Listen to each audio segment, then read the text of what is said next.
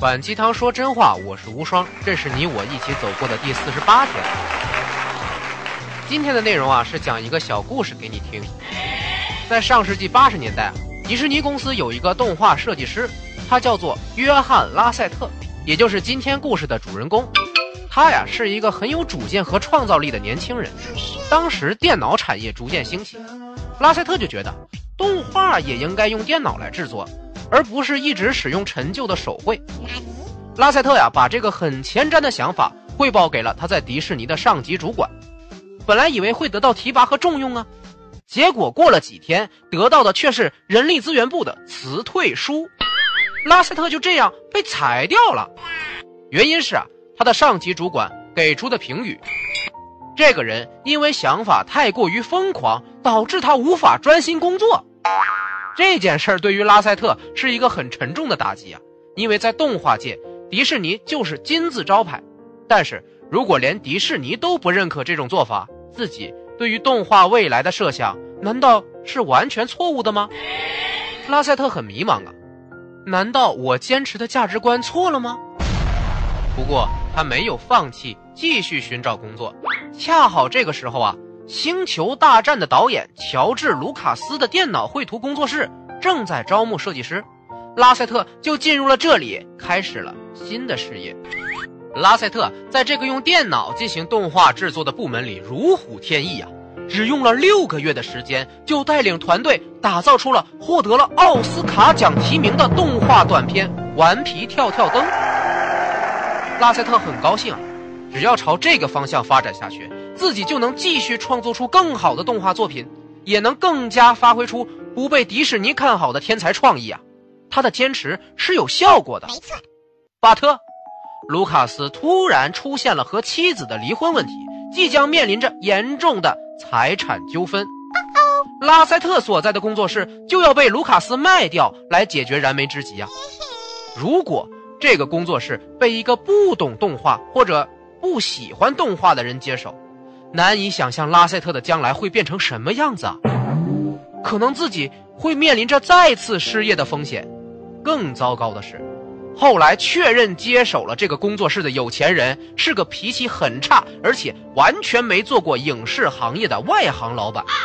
拉塞特决定拼一把，于是他冒着巨大的风险找到这个新老板，和他仔细的说了。关于未来电脑制作动画的愿景，他花了将近十个小时的时间，把他自己做过的动画作品、团队做动画的流程，以及对于未来动画故事的设想，全都给新老板仔细的介绍了一遍，并且说，如果这个工作室不按原来的方向坚持，自己就会辞职离开。回到家后啊，拉塞特煎熬了一晚上，他不知道自己的动画生涯会不会就在明天终结。也许自己这一次冒的风险太过于巨大了，但是他依旧相信自己的梦想和做法是值得坚持。幸运女神眷顾了拉塞特。第二天，这个新老板找到了拉塞特，对他说：“我相信，我给你足够的指挥权和资金，你放心的创作自己的动画吧。你对动画的热情和才能震撼了我，希望。”你能带领这个新公司继续走下去。这个新公司后来改名为皮克斯，而且做出了一部获得了奥斯卡奖的动画长片。接手了皮克斯的有钱人呢，因此重新赢得了声誉和威望，帮助他回到了曾经把自己赶出去的自己一手创立的公司，缔造了又一个传奇。这部动画电影叫做《玩具》。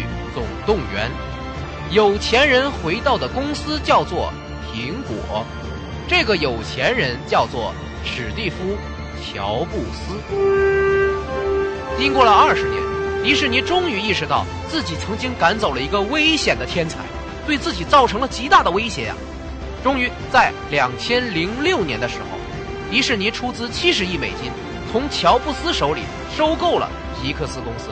把拉塞特重新聘回了迪士尼做首席创意官。也许是受了乔布斯的影响，他同意了这个交易。这个曾经被裁掉的年轻人就这样带着不知道翻了多少倍的身价，高傲地回到了曾经遗弃他的地方，证明了他的疯狂不仅没有影响正常工作，还超过了他曾经所有上司们的成就。历史就是如此有趣。如果你真的能够坚持自己的梦想，而且你的热情和能力足以支撑着你继续相信自己，也让别人愿意相信你，那么，也许你的疯狂和偏执就会成为你最大的财富。优秀是一种习惯，你对这个故事有什么感悟呢？评论区里和我聊一聊，然后分享出去吧。无双漫谈招合伙人啦！如果你是爱好综艺的音效后期制作者，或者是认可知识服务的有趣的文艺青年，或者你是有过平台合作经验的市场达人，快到碗里来和我们一起内容创业吧！请联系我们的微信公众号“无双漫谈”哦，我在这里等你。